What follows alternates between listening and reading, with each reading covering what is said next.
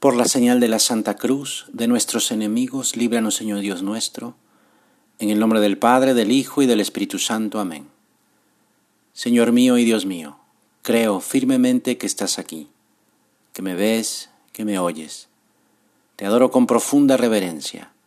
Te pido perdón de mis pecados y gracia para hacer con fruto este rato de oración. Madre mía Inmaculada, San José, mi Padre y Señor, Ángel de mi guarda, interceded por mí. ¿Qué es lo más importante para Dios? ¿En qué se fija Dios cuando me ve a mí? ¿Qué espera Dios de mí? Quizá nos hemos hecho estas preguntas u otras parecidas. También las personas que vivían en tiempos de Jesús tenían las, las mismas dudas. Por eso una de estas personas le preguntó, Maestro, ¿cuál es el principal mandamiento de la ley? Es la misma pregunta, ¿eh? ¿En qué tengo que luchar un poco más? El Señor le respondió, amarás al Señor tu Dios con todo tu corazón, con toda tu alma, con toda tu mente. Este mandamiento es el principal y primero. El segundo es semejante. Amarás a tu prójimo como a ti mismo. Se trata de la virtud de la caridad, que es el amor a Dios y el amor al prójimo. La caridad por la que amamos a Dios y al prójimo, que es una misma virtud, dice Santo Tomás de Aquino, porque la razón de amar al prójimo es precisamente Dios, y amamos a Dios cuando amamos al prójimo. La virtud sobrenatural de la caridad nos acerca profundamente a los demás. No es un mero humanitarismo.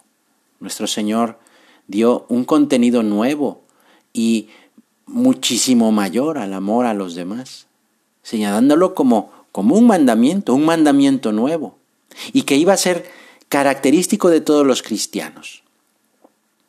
Con la ayuda de la gracia, tú y yo descubrimos en nuestro prójimo, en los demás, a Dios.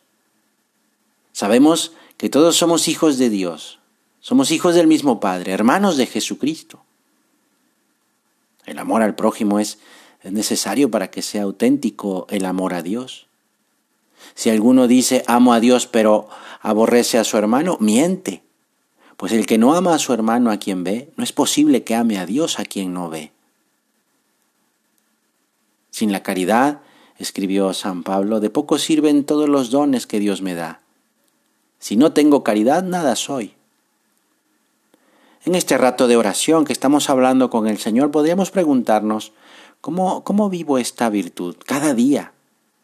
Si tenemos detalles de servicio con quienes convivimos, si procuramos ser amables, si pedimos disculpas cuando, cuando no somos amables, si damos paz y alegría a nuestro alrededor, si ayudamos a los demás en su caminar hacia el Señor, o si por el contrario nos mostramos indiferentes, si ponemos en práctica las obras de misericordia, visitando a los enfermos, a los pobres, para vivir esa solidaridad cristiana con los que sufren, si cuido a las personas mayores. En una palabra, si nuestro trato habitual con el Señor se manifiesta en, en obras de amor, de servicio, de comprensión a quienes están cerca de mí. Porque estar con el celular en todo momento nos puede impedir ver, ver a los demás. ¿Qué necesita el otro de mí? Para vivir la caridad hay que, sí, hay que, hay que pelear contra el egoísmo el egoísmo en la vida de familia, en el trabajo, en las relaciones de amistad. Escribió San José María sobre este tema. Un discípulo de Cristo jamás tratará mal a persona alguna. Al error le llama error, pero al que está equivocado lo puede corregir con afecto. Si no, no le podrá ayudar, no le podrá santificar. Hay que convivir, hay que comprender, hay que disculpar, hay que ser fraternos.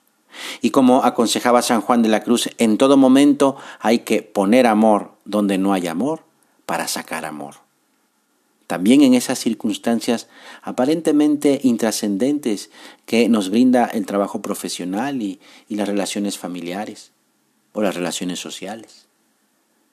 Sí, porque la caridad se distingue de la sociabilidad natural, de la fraternidad que nace del vínculo de la sangre o incluso de la misma compasión por ver la pobreza ajena.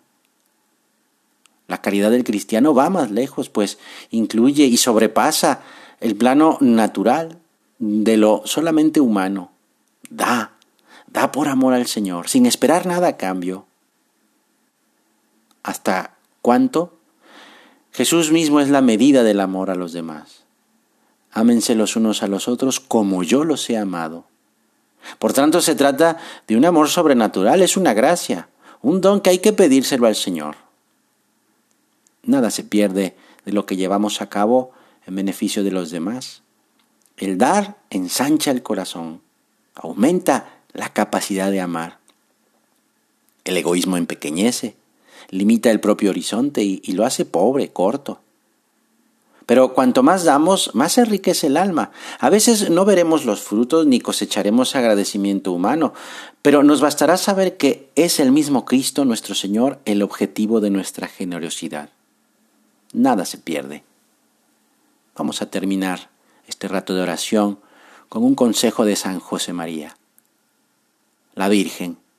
¿Quién puede ser mejor maestra de amor a Dios que esta reina, que esta señora, que esta madre, que tiene la relación más íntima con la Santísima Trinidad, hija de Dios Padre, madre de Dios Hijo, esposa de Dios Espíritu Santo, y que es Madre nuestra. Vamos a acudir personalmente a su intercesión. Madre de Dios, enséñanos a querer, enséñanos a amar. Te doy gracias, Dios mío, por los buenos propósitos, afectos e inspiraciones que me has comunicado en esta meditación.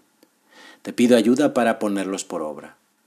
Madre mía Inmaculada, San José mi Padre y Señor, Ángel de mi guarda, interceded por mí.